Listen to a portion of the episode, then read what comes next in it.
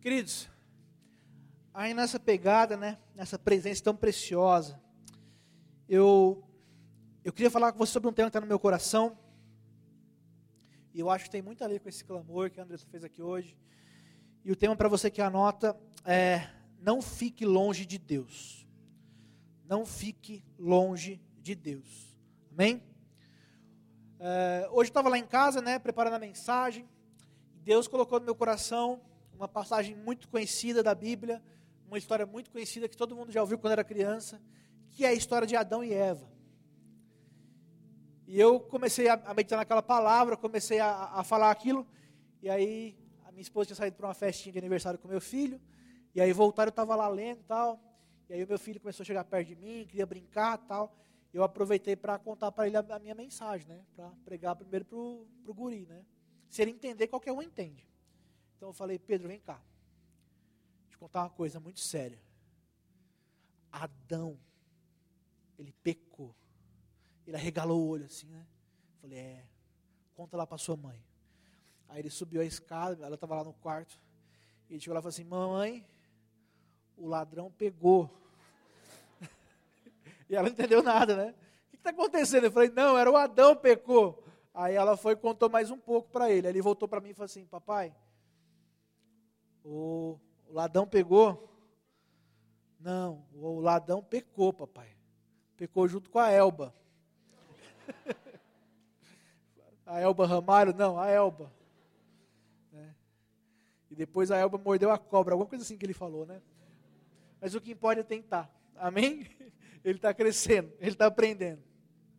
Essa história é muito conhecida, todo mundo já ouviu falar a história de Adão e Eva, né? Mas o que Deus colocou no meu coração é que quando você quando você olha para essa história do primeiro homem, né, criado à imagem e à semelhança de Deus, a Bíblia fala que quando Adão ele pecou, quando ele deixou o pecado entrar na sua vida, esse pecado, esse processo o afastou de Deus, criou uma distância entre ele e o Senhor. Isso, essa distância trouxe na natureza de Adão, que até então não existia isso, trouxe a dor, trouxe o medo, trouxe o rancor, trouxe a mágoa, trouxe o ódio, trouxe o temor, tudo aquilo que até então, até antes do pecado, não existia na terra, passou a existir depois que Adão criou esse vácuo, essa distância entre ele e Deus. Quando Adão deixou que o pecado entrasse na sua vida, quando ele, ele e Eva pecaram, eles criaram um abismo entre eles e Deus. E esse abismo ele condenou a terra e ele condenou a natureza de Adão. E a partir daí toda a sua genealogia, os seus descendentes, passaram a nascer debaixo de uma condenação por causa de algo que Adão fez. Dizem que Adão é uma das pessoas mais procuradas no céu. Quando alguém chega lá, né, já quer procurar o Adão para dar uns, uns abraços. Né? Já vi falando que lá no céu a maior fila vai ser para encontrar o Adão, para falar por que, que você fez isso. Mas eu imagino, queridos, olha, eu vou dar uma de crente agora bem fervoroso. Quando chegar no céu, eu quero olhar para o Adão, não para condená-lo, porque eu acho que ele já pagou muito por aquilo que ele fez. Porque Adão, ele desfrutava da presença de Deus todos os dias, antes do pecado. E depois do pecado, ele ficou longe de Deus. Você tem noção do que é para alguém que vivia todos os dias com Deus, viver toda uma vida longe de Deus, depois disso? Você consegue imaginar como é que foi para Adão no primeiro dia após o pecado? Quando ele percebeu que Deus não pôde vir estar com ele? E no segundo dia? E no terceiro? E quando ele percebeu que o tempo passava e ele não tinha mais aquela presença? Ele havia desfrutado, ele conhecia. A gente vem numa vigília, né, Biel? E fica doido para ficar aqui para sempre. Para voltar. No dia seguinte, imagina Adão. Você consegue imaginar o Adão conversando com seus filhos, com o, o, o Abel, o Caim, para falar: olha, filhos, um dia, o papai andava lá no jardim com o Senhor. Um dia, eu vivi isso, filho. Eu vivi isso, eu o conhecia, ele me conhecia, nós tínhamos relacionamento. Mas eu perdi isso. Eu me afastei de Deus. Então o pecado ele separou Adão, ele criou aquela distância entre Adão. E Adão, queridos, ele era ele era a coroa da criação. Ele foi criado no sexto dia. Foi a última coisa que Deus criou. Deus criou o universo inteiro, como aquele padeiro que faz um bolo maravilhoso, e no último dia ele coloca lá, né, no finalzinho, colocou a cereja do bolo. Deus criou Adão. Adão era a coroa da criação.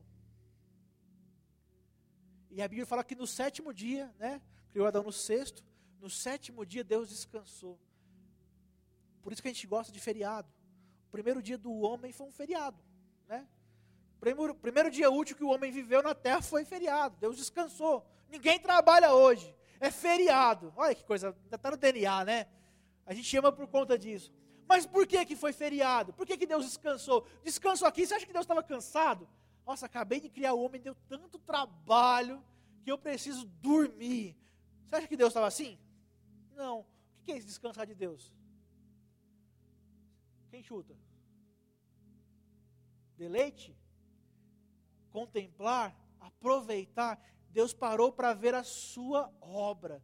Deus parou para contemplar a sua obra. E que obra foi essa que ele parou para contemplar? Olha, eu vou ver as árvores que eu criei. Quem que ele tinha acabado de criar? Quem?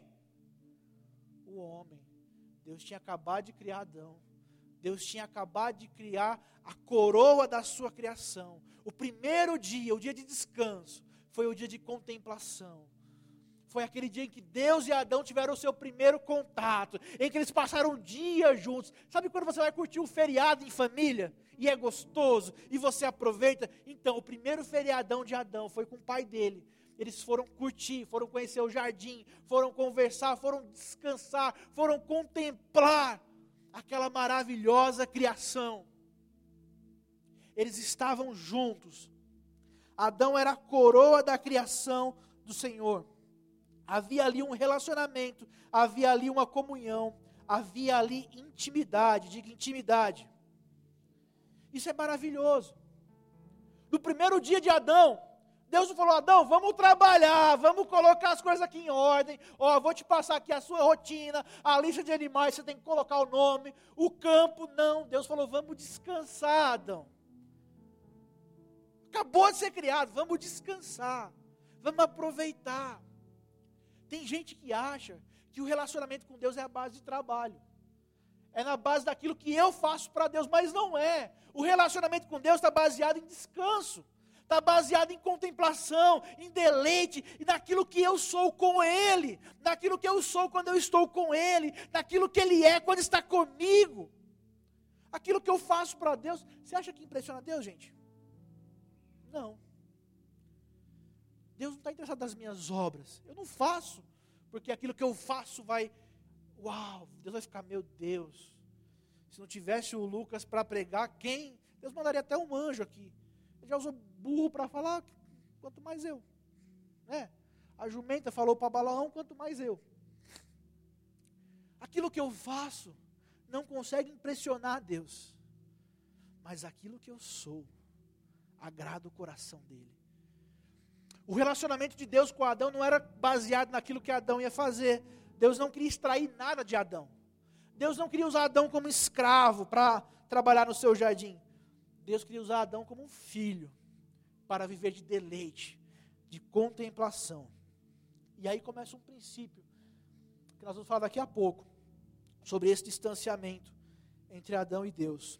E por que, que eu falo isso? Porque eu acho que todos os nossos problemas seriam resolvidos se nós entendêssemos que nós não podemos ficar longe de Deus, se nós entendêssemos que nós precisamos do Senhor na nossa vida, no nosso dia a dia, que nós não podemos permitir que nada, nem ninguém nos afaste do Senhor. Sabe, o diabo, ele é mentiroso, sim ou não, gente? Sim.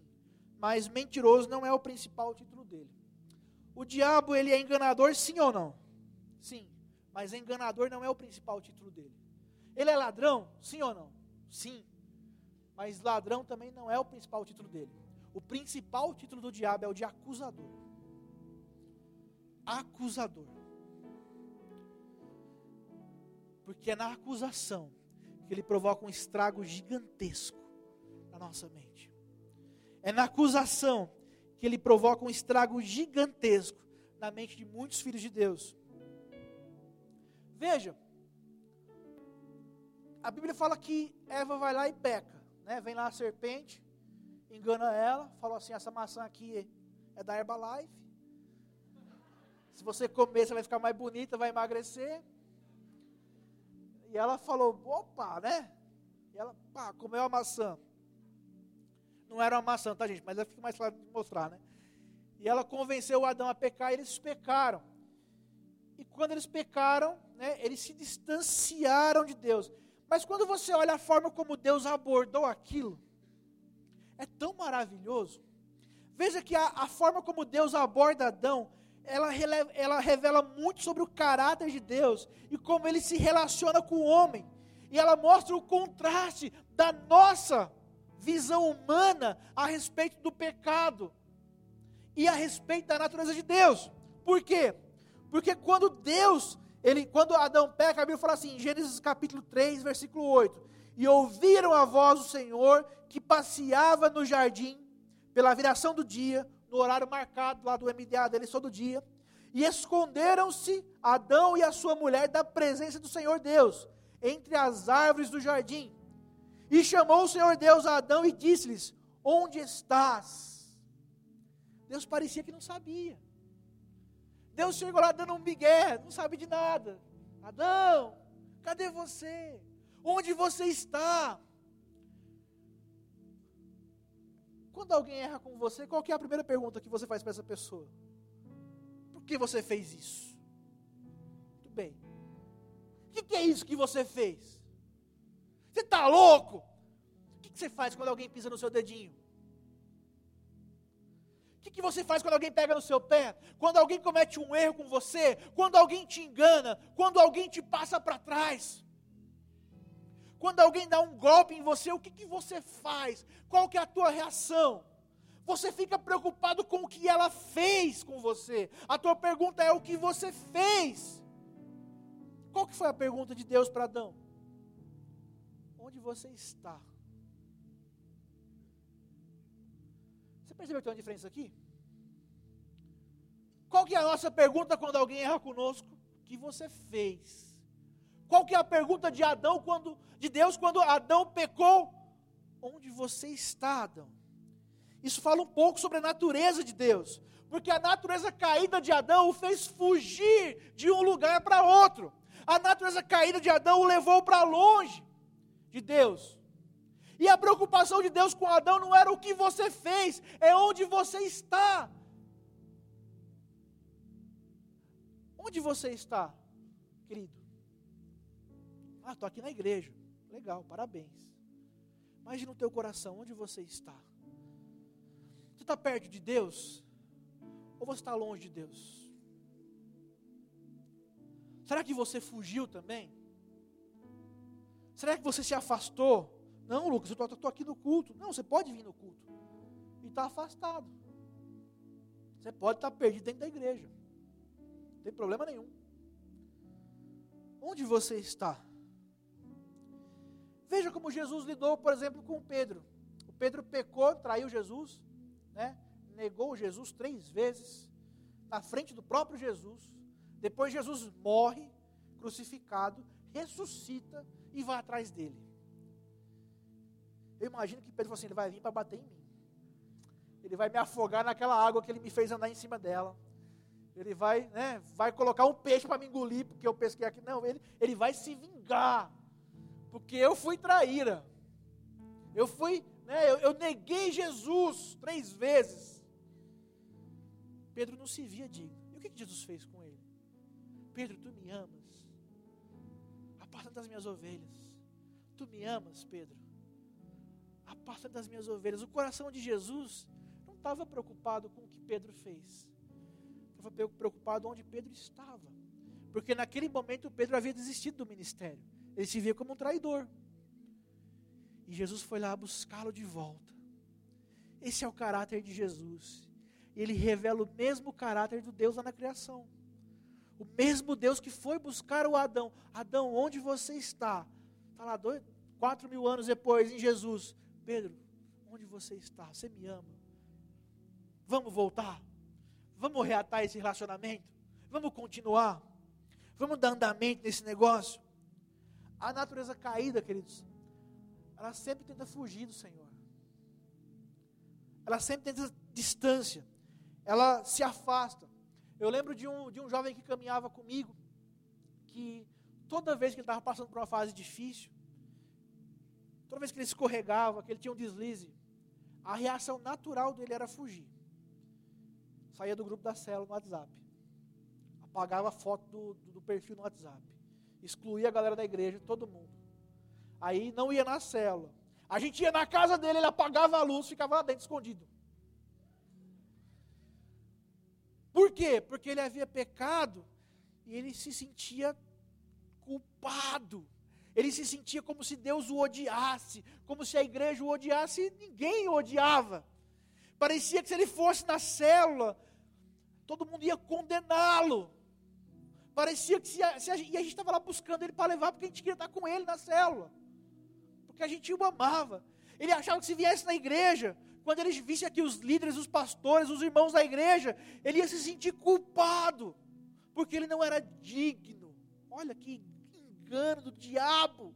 Olha o que o, o diabo colocou na cabeça dele: que o melhor lugar para um pecador ficar é longe. E ele ficava ali, preso nesse engano. Isso acontece porque a reação natural da queda é, é a fuga. A reação natural do pecado é fugir, é fugir de Deus, é fugir da igreja, é fugir de Jesus. Talvez você já passou por isso também.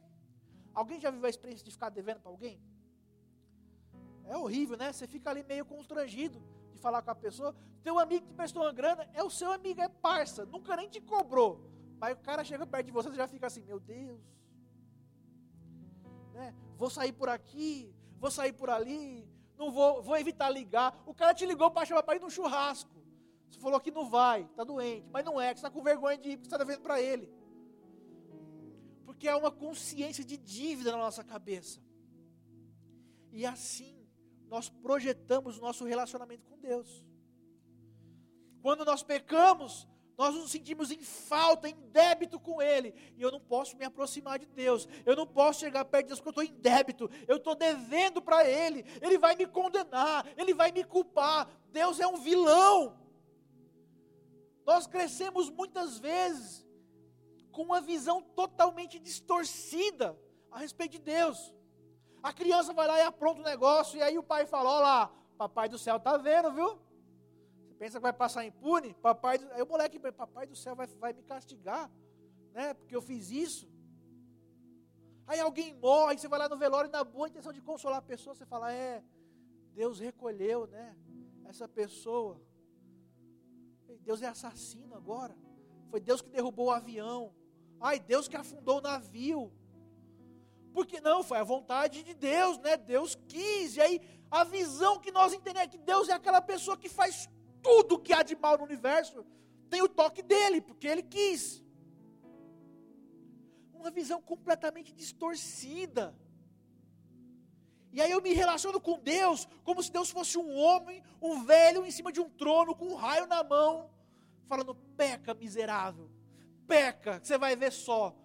Vou mandar um raio na sua cabeça agora, estou louco para te ver pecar. Tem gente que tem essa visão não consegue se relacionar com o Pai. Sabe que quando você lê o Velho Testamento, você conhece muito sobre o Deus Pai, né? mas sem essa palavra Pai. É o Jeová Rafa, o Deus que cura. É o Senhor, a nossa bandeira, o Jeová Nissi. É o Deus da nossa justiça. Há tantos nomes bonitos para Deus no Velho Testamento. Se você faz aula de hebraico e vai pesquisar lá, tem tanto nome bonito para Deus cada experiência com Deus que os homens do Velho Testamento tinham, havia um nome novo ali para dar para o Senhor. E é um mais lindo do que o outro, um mais formal, mais cheio de pombo do que o outro. São vários títulos. Aí quando você chega no Novo Testamento, vem Jesus e revela um nome mais curto, mas muito mais poderoso do que todos os outros juntos. Ele fala assim: quando você orar, você vai dizer Pai. Uau! Você pensa que isso é fácil? Quando ele disse isso, os judeus pegaram pedras para o apedrejar. Quem ele pensa que é para chamar Deus de Pai? A revelação de Jesus é ele, ele é tudo isso que vocês aprenderam na escola dos fariseus, mas ele é algo muito mais do que isso. Ele é Pai. E se ele é Pai, você pode chegar do jeito que você está, e você pode falar, e você pode pedir, e você não precisa ter vergonha, porque ele é Pai. Porque ele quer relacionamento, porque o pai ama os seus filhos, porque o pai quer estar perto, porque o pai não quer estar longe, porque a distância ela dói no coração do pai. E ela deveria doer também no coração dos filhos. Porque quando você olha para Deus como pai, você passa a olhar para você como filho. Isso muda a forma como você se relaciona com Ele. Porque agora você é filho. Tem gente que não consegue vir aqui na igreja para orar e pedir algo para o Senhor. Ah, não, vou pedir, né? Meu, a Andressa fez lá o clamor, mas vou lá pedir o quê para o Senhor? Né? Ele é o Deus Todo-Poderoso, está muito ocupado lá no céu. Vai, se, se, ele parar para me ouvir, vai cair estrela. Ele tem que, ele tem que ficar lá empinando, né, cuidando dos pratos, não vai cair tudo. Como que ele vai parar para ouvir o meu clamor? Quem sou eu? Eu sou uma formiguinha. Estou pedindo aqui um varão para casar. Você acha que ele vai parar para ouvir o meu clamor? Queridos, é teu pai. Ah, eu vou pedir para ajuda para pagar aquela dívida. É teu pai. Filho pede o que quiser para o pai. E o pai não se ofende com isso. Nada do que você peça vai ofender o teu pai. Pelo contrário. Porque ele é pai. Se você se relacionar com ele como se fosse o seu pai, vai ter essa tranquilidade de chegar e falar o que você quiser. Pedir o que você quiser. Abrir o teu coração. Até hoje, quando eu vou na casa de qualquer pessoa, eu procuro me comportar muito bem. Nunca abri a geladeira de ninguém. Mas na casa do meu pai, gente, eu chego lá devorador. Eu abro a geladeira mesmo, não estou nem aí. É o meu pai, ah, mas eu não moro mais lá. Não tem problema, é meu pai do mesmo jeito. Eu tenho intimidade com ele. Eu o conheço. Eu posso abrir o meu coração para ele. Eu posso pedir conselhos para ele. Meu pai. Eu não preciso me esconder dele. Isso tem que mudar a nossa revelação acerca de Deus. Porque quando Jesus revelou esse nome de Deus, que Deus era Pai, isso mudou, isso virou uma chave na cabeça dos discípulos. Aquela molecadinha, tudo jovem, tá, gente? Cresceram desde pequenininhos ali na escola dos fariseus, frequentando as sinagogas, ouvindo sobre o Deus distante, o Deus criador, o Jeová, o Deus que odeia o pecado, o Deus dos 613 mandamentos. E agora é Pai. Agora eu posso chegar para Ele como Pai agora eu devo chamar ele de pai, eu posso abrir o meu coração. Tem um discípulo que fala assim: Jesus, então mostra-nos o Pai. Como quem diz, eu quero experimentar isso agora, eu quero viver isso agora. E Jesus fala: se você olha para mim, você vê o Pai, porque eu e o Pai somos um. Começa agora, não tenha vergonha. O Pai quer estar perto, queridos. O Pai ele valoriza esse relacionamento perto. Jesus contou a história do filho pródigo, todo mundo conhece essa história. Aquele jovem da parábola do filho pródigo, basicamente, ele queria que o pai morresse. Como o pai não morria, ele fala: Pai, já que o senhor não morre, queria que o senhor morresse. Mas já que o senhor não morre, tem como o senhor passar a minha parte da herança? Porque a herança, vocês sabem disso, né? Depois que a pessoa morre. O jovem foi lá e falou: Pai, já que o senhor não morre, tem como adiantar a minha parte? E o pai vai lá e adianta a parte para aquele rapaz.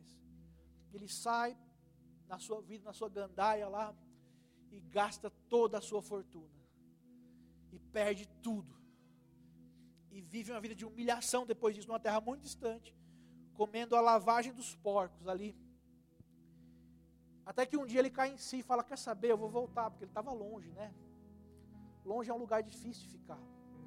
E ele começa o seu trajeto de volta.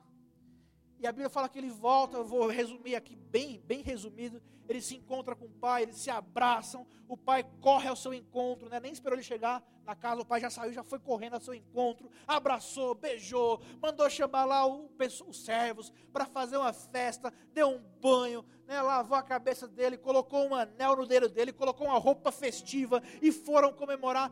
Em nenhum momento nessa história o pai falou, mas lembrando que você fez isso, isso e isso. Em nenhum momento o pai disse: Olha, você fez tal coisa. Em nenhum momento o pai lembrou daquilo que ele fez. E aí que vem a parte legal, porque essa história não é sobre o filho pródigo, como todo mundo acha. Essa história é sobre o pai do filho pródigo. A pessoa mais importante nessa história não é o menino, é o pai dele. É ali que está o X da questão. O que Jesus queria mostrar para os discípulos não é o quão longe um pecador pode ir, mas o quão longe um pai amoroso pode ir também. O quão longe um pai vai pelos seus filhos. Tem coisas, queridos, que só a paternidade ensina para a gente, né? Nunca duvide do que um pai pode fazer, do que uma mãe pode fazer pelos seus filhos. Às vezes, quando a gente vai para São Paulo, né, na Bandeirantes, passa ali perto, tem um, tem, um, tem um presídio. Você vai lá domingo de manhã, você vê aquela fila de mães que madrugaram ali para visitar os seus filhos. A maioria dos detentos cometeram crimes, alguns crimes graves na, na nossa ótica humana, eles mereciam aquele tipo de tratamento? Não, mas as mães estão lá. Vão sofrer revista, às vezes né, uma revista íntima, vão acordar de madrugada. Algumas fizeram lá o prato antes, um bolo para levar para o filho, uma torta, porque é o que o queridinho gosta, né? E estão lá. Por que, que elas fazem isso, queridos? Porque elas amam. Não importa o que eles fizeram. Elas amam. Há um tempo atrás teve um terremoto lá na Síria, né? E ficou famoso um, um vídeo que caiu lá um prédio e um garoto sobreviveu. Porque o pai ficou ali em volta e na hora que o negócio caiu, o pai meio que acomodou, sofreu o impacto, morreu, mas a criança sobreviveu. Nunca duvido que um pai pode fazer. Esses dois exemplos que eu dei são, são fichinha. Mas tem um mandou o seu filho unigênito na cruz do Calvário. Porque ele foi até o fim. É isso que um pai faz. É isso que um, um pai faz. E aí o acusador ele quer falar para você que o teu pecado te tornou indigno de se aproximar de Deus. E Deus está preocupado não com o teu pecado, mas com a tua distância. Ele não está perguntando aqui, filho, o que, que você fez. Ele está perguntando onde você está. E por que, que você não está aqui comigo? Como nós temos que aprender, queridos, a olhar através dos olhos de Jesus, a enxergar por essa mentalidade renovada na cruz do Calvário, de que nós precisamos estar perto de Deus, de que nós somos chamados para estar perto de Deus, de que nós fomos chamados para estar do lado dele, próximos a ele, de que a mensagem da graça é: não importa o que você fez, corra para Jesus, não importa o que você fez, não importa onde você está agora, corra para Jesus. Se aproxime dele. Não deixe que a culpa te distancie, não deixe que o medo te distancie, não deixe que a religiosidade te distancie, mas se aproxime, fique ao lado dele. Aconteça o que acontecer, nunca corra de Deus, corra para Deus. Deixe que a graça te alcance.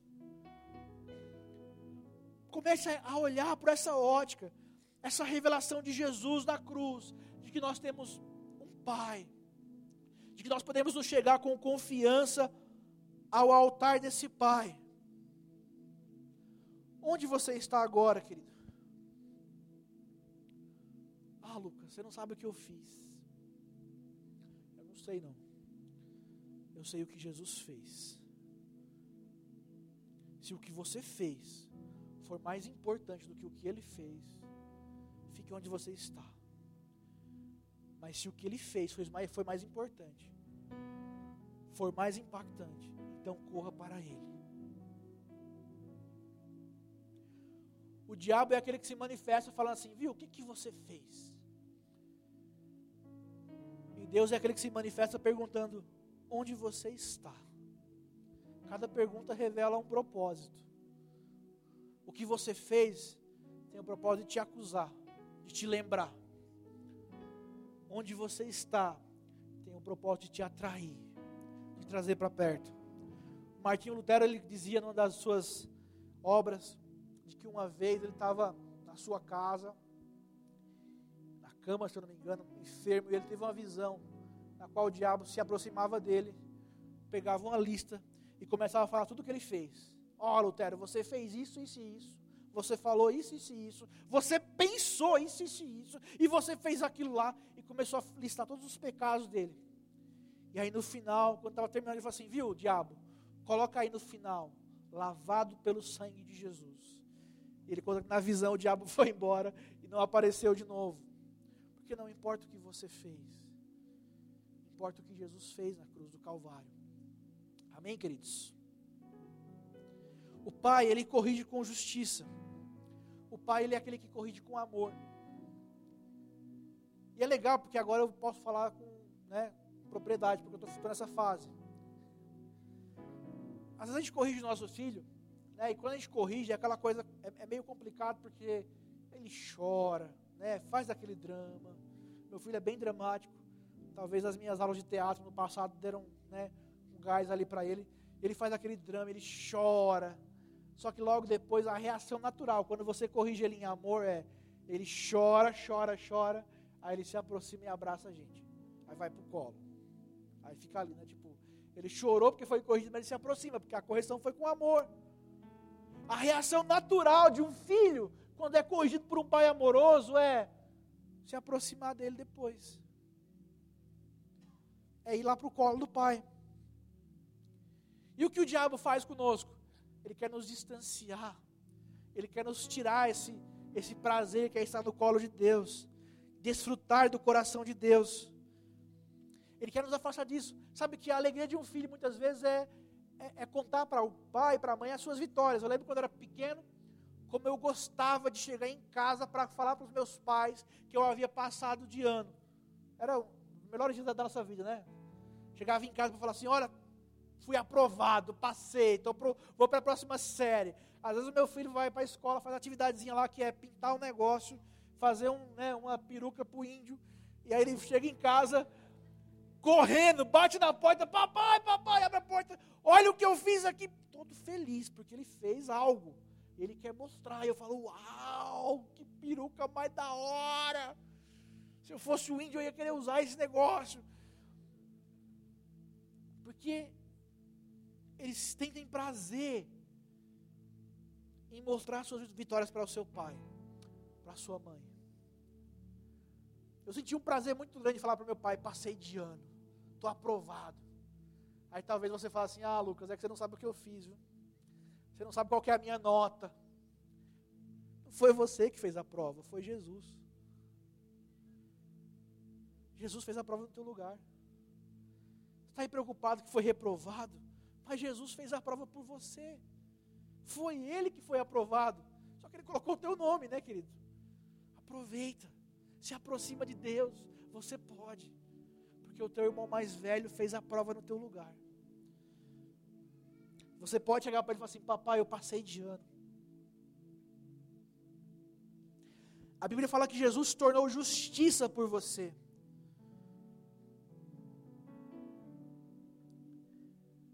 Isso que a sua vida como filho de Deus nunca deveria estar focada no seu erro, e sim na sua distância em relação a Ele.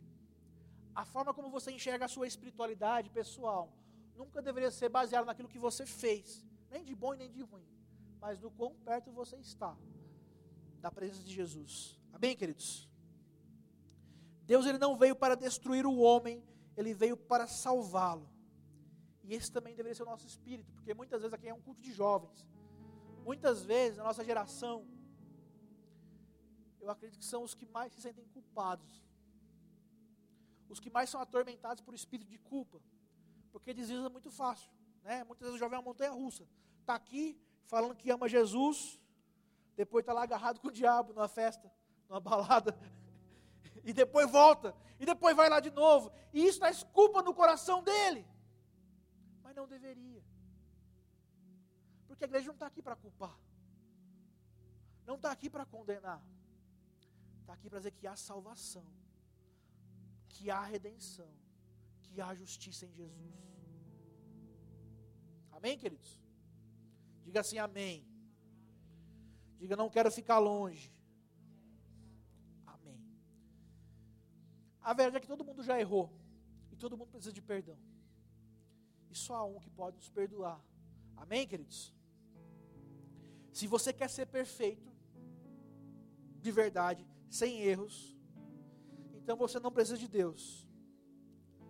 Mas se você reconhece que você não consegue ser perfeito, você precisa de Jesus. A Bíblia fala que no Novo Testamento, aliás, no Velho Testamento, quando alguém cometia um pecado, ela tinha que chegar até o sacerdote e entregar um sacrifício pelo seu pecado, como expiação pelo seu pecado. Pegava um cordeiro lá sem defeito nenhum, levava até o sacerdote. O sacerdote pegava o cordeiro, analisava para ver se realmente não tinha defeito, se era bom o suficiente. E quando ele aprovava, ele imolava aquele cordeiro, sacrificava aquele animal, como expiação pelos pecados daquela pessoa. Em outras palavras, o sacerdote ignorava o pecador e analisava o cordeiro. Ah, o pecador tem defeito. Agora não importa. O que importa é se o cordeiro tem defeito. Se não tem defeito, vamos sacrificar e está tudo certo. Demais isso, né, queridos? O mais legal é saber que Deus fez a mesma coisa com Jesus ele pegou um cordeiro sem defeito e sacrificou ele no teu lugar. E aí, quando o diabo quer olhar para o pecador, Deus olha para o cordeiro. Não, mas ele fez isso. Mas olha aqui o cordeiro. Cordeiro foi embolado no lugar dele. Esse cordeiro é perfeito. Esse cordeiro não tem defeitos. Ele nunca mentiu, ele nunca enganou, ele nunca pecou. Ele nunca olhou com olhos altivos para ninguém. Ele nunca enganou ninguém. Ele nunca se distanciou de Deus. Ele é um cordeiro perfeito. Deus olha para o cordeiro. Deus está olhando para o cordeiro agora e talvez o diabo fale: Mas você fez isso. Ah, mas você não pode ficar aqui nessa igreja. Você não pode ficar perto de Jesus. Porque eu sei o que você fez. Eu sei quem você é. E você poderia falar: Diabo, olha para Jesus, veja o que ele fez, veja quem ele é, é isso aí que eu sou agora. Eu já vi uma vez um palestrante falar que nós somos a média das cinco pessoas com quem nós andamos, né? Se você anda com cinco pessoas de sucesso, você vai ser uma pessoa de sucesso. Se você anda com cinco pessoas de fracasso, você vai ser uma pessoa fracassada. Eu quero andar com Deus. Eu vou ser semelhante a Ele. Eu só preciso de uma pessoa, ou melhor, três, né? Pai, Filho e Espírito Santo. Eu só preciso dos três. Se eu ando com Deus, eu vou ser semelhante a Ele. Eu vou desenvolver a natureza dele na minha vida. Então creia que o sangue de Jesus te aproxima de Deus. Creia que a ira de Deus foi derramada na cruz do Calvário em Jesus, para que você seja aceito diante de Deus. Creia que Deus não está mais zangado com você, porque Jesus levou sobre si a ira que estava destinada a você. Creia que nenhuma condenação há para aqueles que estão em Cristo Jesus, que não andam segundo a carne, mas segundo o Espírito. Creia que aquele que nem o seu próprio filho poupou, antes o entregou por nós, como também não nos dará todas as outras coisas. Paulo cheio com essa revelação, Paulo fala: quem tentará acusação contra os escolhidos de Deus? É Deus quem os justifica. Quem vai acusá-los? Quem vai apontar o dedo se é Deus que carimbou a sentença? Quem vai chegar para Deus e falar, ele não é digno? Se Deus sacrificou Jesus por você, para que você fosse digno, quem vai questionar uma decisão de um juiz como esse? Não é igual esse que a gente tem aqui no Brasil, não, tá, gente? Quem vai questionar uma decisão de um juiz como esse? lavrada com sangue. Quem é que condena? Pois é Cristo quem morreu, ou antes quem ressuscitou dentre os mortos, o qual está à direita de Deus e também intercede por nós. Uau! Tem alguém orando por você nesse momento. Tem alguém falando com o Pai a seu respeito nesse momento. E esse alguém é importante. Foi Cristo quem morreu e ressuscitou e intercede por nós. E você achando aí que você tem que ficar longe dele. Romanos 8,35 também fala: Quem nos separará do amor de Cristo? A tribulação, a angústia, a perseguição, a fome, a nudez, o perigo, a espada, nada, nada pode me separar do amor de Cristo. As pessoas acham que o que, o que Jesus usa para atrair as pessoas é o chicote, é o chinelo, é o castigo, mas não é, é o amor. É o amor que constrange. É esse amor que nos constrange. Deus não quer te atrair batendo em você, te castigando, falando miserável, olha o que você fez. Vem pra cá, moleque ruim. Sabe aquelas mães bem raiz, né? Que, tchum, né? Vem pra cá, moleque ruim. Pegava aquela vaiana de pau e. Não é assim que Deus faz. É o amor que constrange. Quando você tem uma revelação desse amor, você é literalmente atraído para perto dele. Ah, isso quer dizer que eu posso pecar e fazer o que eu quiser? Claro que não. Isso quer dizer que no dia que você tiver uma revelação desse amor, você não vai querer ficar em outro lugar. Você não vai querer ficar longe. Você não vai conseguir ficar longe. Queridos, quando a presença de Deus é manifesta num lugar, é impossível ficar longe. A gente viu há, há poucos meses atrás, né, um culto numa faculdade lá nos Estados Unidos que começou e demorou meses para terminar o culto. Meses. Não tinha mais pregador, não tinha mais levita, tinha nada, era só o povo lá orando, chorando e não, não, acabava o culto. E as multidões indo. Eu vi um monte de gente aqui do Brasil que estava aqui, pegou o avião e foi lá só para ver aquilo. Por quê? O que, que tinha de mais lá? A presença de Deus que atrai as multidões. E quando você está nesse lugar de presença, você não quer ir para outro lugar, você quer ficar ali nada pode nos separar do amor de Deus. Não tente entender pela ótica de, humana. Deus não é como você. Deus não é homem. Deus não é cheio de sentimentos humanos. Às vezes eu estou lá fazendo alguma coisa e alguém fala, Lucas, você pode me ajudar com isso? Aí eu paro, né, lá no meu trabalho, e vou lá ajudar a pessoa. Aí eu volto para o que eu estou fazendo. Comecei, aí a outra pessoa, Lucão, vem cá, pode me ajudar com isso? Aí eu paro, vou lá. Aí eu volto para o que eu estou fazendo. Terceira vez. Aí a pessoa, ô Lucão, aí eu já, Querido, vamos lá, o que você precisa? A quarta vez já está com aquela fúria. Pelo amor de Deus, me deixe em paz. É ou não é? E às vezes a gente acha que Deus é assim também. Deus está lá no céu e você está lá orando e Deus fala assim: de novo, pecou de novo. Eu não aguento mais esse miserável, pelo amor de Deus, pecou de novo. Olha lá, manda um anjo queimar essa desgraça. Tem gente que acha que Deus é assim, queridos. Olha lá, Jesus morreu à toa. Olha lá o que, que o cara fez, pecou de novo. Deus não é assim. Não tente colocar sentimentos humanos no coração de Deus. Não tente entender Deus. Apenas desfrute da aliança que foi proposta para você.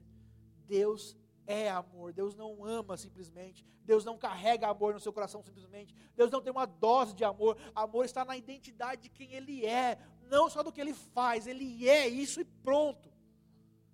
Não tente definir a dimensão desse amor, você não vai conseguir. Deus é e ponto. Tente se aproximar de Deus nos dias mais difíceis. Está nervoso? Corre para Deus te acalmar. Está irado? Corre para Deus te dar paz Está doente, corre para Deus para receber cura. Está endividado, corre para Deus para receber provisão. Ah, mas Deus vai me ajudar a pagar minhas dívidas? Claro que vai. Ele pagou a sua dívida no inferno. Não vai te ajudar a pagar a dívida no banco? Vocês entendem como a nossa visão às vezes é limitada em relação a Deus? Nós não conseguimos ver Deus no nosso dia a dia. Nós não conseguimos enxergar Deus se preocupando com aquilo que é importante para nós. Isso é um escândalo para alguns cristãos. Tem gente que não pode ouvir isso. Ai, Deus vai ajudar nas minhas dívidas. Vai, claro que vai. Jesus falou que ele cuidava das, das flores, dos lírios dos campos, dos passarinhos que não trabalham, que não fazem nada, estão lá e só fazendo cocô na cabeça da galera. Você acha que não vai cuidar de você, querido? Você acha que ele não vai cuidar de você? Nós falávamos na célula essa semana sobre isso, né? O Pedrão estava lá preocupado em pagar um imposto que era caro, não tinha dinheiro. E Deus fala: Pedro, vai lá, joga lá a isca, pesca um peixe. Quando você abrir o peixe, vai ter uma moeda que vai pagar o seu imposto e o meu. Que coisa louca, mano. Se você ler isso, a sua cabeça não explode. Olha que coisa louca, vai lá. Pedro foi e pescou um peixe. Em algum momento, Deus fez um peixe engolir uma moeda, só para poder pagar o imposto daqueles dois, naquele momento específico. Porque Ele cuida dos seus. Porque Ele se preocupa com o que é importante para você. Deus está conosco, queridos. O Evangelho da Graça, ele remove a culpa para que você se aproxime. A brasa longe do fogo, ela esfria. O membro amputado longe se deteriora e apodrece. Nós somos chamados para estar perto, para estar ao lado do Senhor. Creia que você é lavado pelo sangue do Cordeiro. Creia que você está ao lado dele. Creia que você foi atraído para perto dele. A segunda pergunta que Deus fez para Adão, a primeira foi onde você está. A segunda pergunta foi: quem te fez saber que você estava nu? Porque quando ele fala assim, onde você está, Adão? Adão fala, ah, eu vi que você estava chegando, eu estava pelado, eu me escondi, né? Porque eu não queria ficar na sua presença assim. E Deus falou assim, mas quem te fez saber que você estava nu? Quem colocou isso na sua cabeça? Quem te convenceu a se distanciar de mim? Quando você acredita na acusação do engano, você se distancia. Eu imagino, agora a imaginação minha, que na hora que ele mordeu aquela fruta, na hora que ele pecou ali, o diabo, a, a, própria serpente já começou, ih, ó, daqui a pouco vai chegar o Todo-Poderoso, raio, trovão fogo, se eu fosse vocês, ó, eu dava no pé, hein? Ele, quando ele chega, Adão, você conhece, quando ele chega, ele chega com tudo, hein? Até o céu muda de cor na hora que ele chega. Uma entrada triunfal. Está preparado, Adão? Ó, você está pelado. Você vai se encontrar com o Todo-Poderoso pelado, Adão. E aí aquela preocupação. Eu não posso ficar assim. E agora? E agora eu pequei. Eu estou pelado. E ele se distanciou. Ele deixou que aquela acusação o enganasse e o levasse para longe pior efeito do pecado é esse: é nos distanciar do Senhor, é mudar a nossa mentalidade a respeito de quem Deus é. Quando nós tentamos adquirir conhecimento pela árvore do conhecimento do bem e do mal, nós nos distanciamos de Deus, porque aquela árvore era uma árvore de merecimento. Eu não mereço estar diante de Deus. Não tinha nada de graça naquela árvore, havia apenas merecimento. Mas havia uma outra árvore naquele jardim, que era a árvore da vida. A árvore da vida é a árvore da graça. O próprio Jesus diz depois: Eu sou o caminho, eu sou a verdade, eu sou a vida.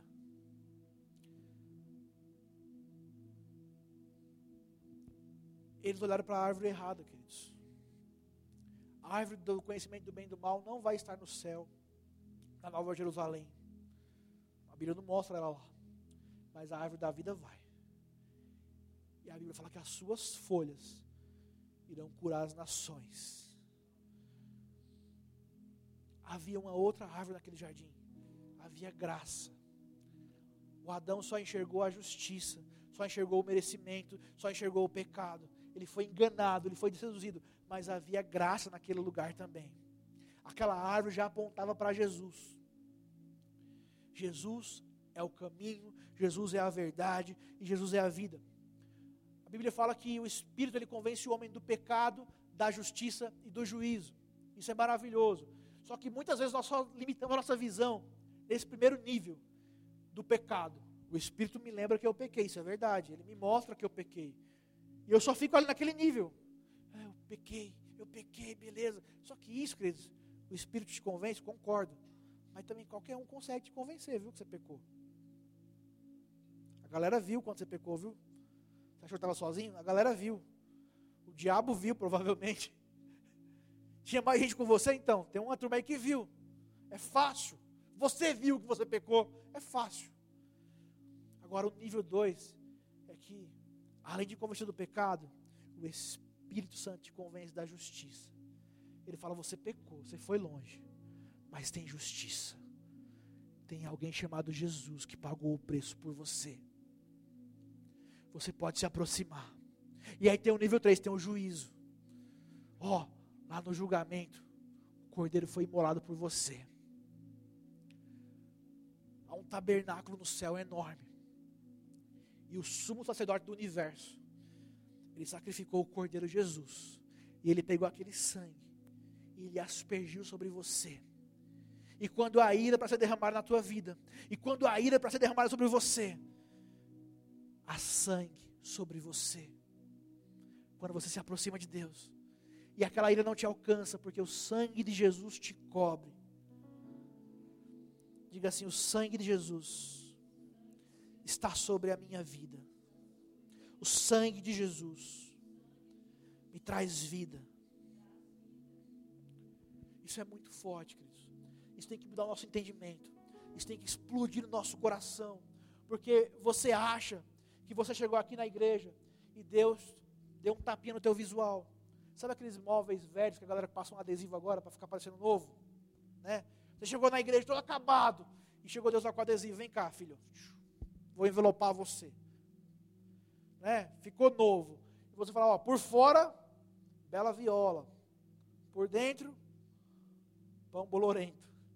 Você fala assim, ó, não, queridos, Deus não fez isso. Deus ele não deu um tapinha na tua aparência. Deus te transformou de dentro para fora. Deus, ele não ele, Deus te matou e te fez nascer de novo. Viu? Nascer de novo é isso. Você nasceu de novo. Você é outra pessoa. Deus te fez uma nova criatura. Tá lá, ó. 2 Coríntios 5,14. Ele morreu por todos, para que os que vivem não vivam mais para si, mas para aquele que por eles morreu e ressuscitou. Assim que daqui por diante, hoje que dia que é 15 de julho, né? Daqui por diante, 15 de julho de 2023, a ninguém conhecemos segundo a carne, e ainda que também tenhamos conhecido a Cristo segundo a carne, contudo agora já não conhecemos desse modo. Assim que, se alguém está em Cristo, nova criatura é. Criatura reformada é? Não. Pneu recalchutado é? Não. Móvel adesivado é? Não. Carro velho envelopado é? Não. Nova criatura é. Nova criatura é. As coisas velhas já passaram. Eis que tudo se fez novo. Ah, Lucas, o tudo aqui tem um parênteses, exceto aquele pecadinho do dia tal. Não, é tudo. Exceto aquela minha vida do passado, não. Tudo se fez novo. Deus literalmente te matou e te fez nascer de novo em Jesus Cristo. Deus te fez passar pela cruz para que você saísse dali uma nova pessoa. Ah, mas será que não tem um risco aí do diabo ir lá falar com Deus sobre mim? Porque fez isso com Jó, né? Está lá na Bíblia. O diabo subiu lá no céu e falou para o Deus: está vendo lá o Jó? Jó prospera porque você é bonzinho com ele. Deixa eu pesar a mão para você ver. E Deus deixou. E agora? Tem uma diferença bem sutil entre você e Jó. Tem só uma cruz assim que divide a história no meio. Essa cruz mudou tudo, queridos. Ela mudou tudo. Quando você lê o livro de Jó, Jó falava assim: Ah, se eu pudesse apresentar a minha queixa diante de Deus. Ah, se ele pudesse vir aqui agora. Ah, se ele fosse homem. Se ele pudesse se tornar homem para vir aqui e ouvir as minhas reclamações. Ele estava quase implorando por Jesus. Ah, se Deus se encarnasse e viesse aqui para me ouvir. Você não pode orar isso, porque Deus já fez isso. Ele já veio. Ele já andou na tua, nos teus pés aí. Ele já esteve nesse lugar. Ele já andou sobre a terra. Ele já venceu o mundo. Efésios 2:11, para terminar, diz assim: "Portanto, lembrai-vos de que vós no outro tempo erais gentios na carne e chamados à incircuncisão, pelos que na carne se chamam circuncisão, feitos pela mão dos homens, que naquele tempo estavam sem Cristo, separados da comunidade de Israel e estranhos às alianças da promessa, não tendo esperança e sem Deus no mundo. Mas agora, diga assim, agora, em Cristo, diga em Cristo, eu que estava longe, pelo sangue, estou perto. É isso que Paulo está revelando. Você que estava longe, você que era estrangeiro, você que estava lá do outro lado do jardim, atrás da moita, escondido, você agora está perto. Você agora pode chegar na presença de Deus, carregando o cordeiro consigo. Nunca venha sem o cordeiro, tá bom? Não venha sem o cordeiro, mas carregando o cordeiro que está disponível para você. Você pode se achegar você pode estar diante do teu Pai. Fique de pé no teu lugar, queridos. Feche os teus olhos.